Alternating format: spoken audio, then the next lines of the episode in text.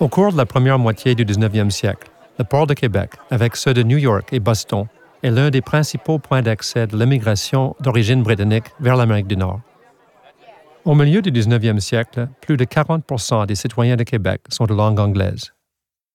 Le Protestant Burying Ground, première appellation du cimetière St. Matthew, est inauguré en 1771, ce qui en fait l'un des plus anciens cimetières au Québec. À cette époque, le nombre de citoyens anglophones croît très rapidement dans la ville de Québec. Étant donné l'exiguïté de ce cimetière urbain, il devient vite nécessaire de superposer les dépouilles. Aujourd'hui, seulement quelques centaines de pierres tombales sont visibles, mais on estime qu'entre 6 000 et 10 000 personnes y sont inhumées. Pourquoi si peu de pierres tombales? À la fin du 18e siècle, cette façon de commémorer les morts était nouvelle à Québec.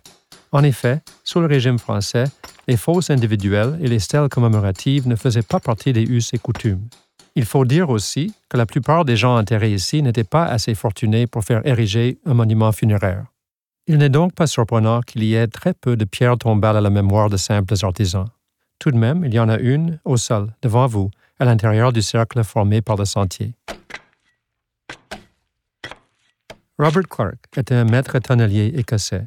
Il est décédé en 1850 à l'âge de 44 ans. Au 19e siècle, les marchandises importées et exportées sont transportées dans des tonneaux, créant ainsi une forte demande pour ce type de contenant. On trouve donc de nombreux ateliers de tonneliers dans la basse ville de Québec.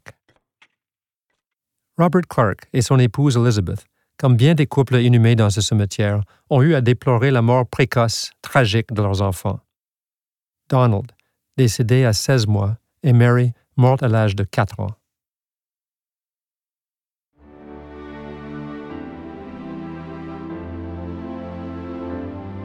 À la suite de la Révolution américaine, lorsque les 13 colonies se séparent de la Grande-Bretagne, Québec devient la capitale de l'Amérique du Nord britannique.